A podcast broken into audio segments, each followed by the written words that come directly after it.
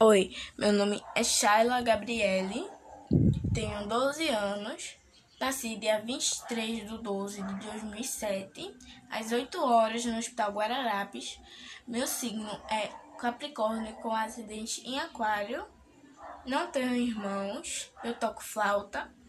Gostaria de tocar violão, só que eu ia aprender esse ano e infelizmente a gente está de quarentena. Tenho seis primos, moro no Cap Santo Agostinho, Pernambuco.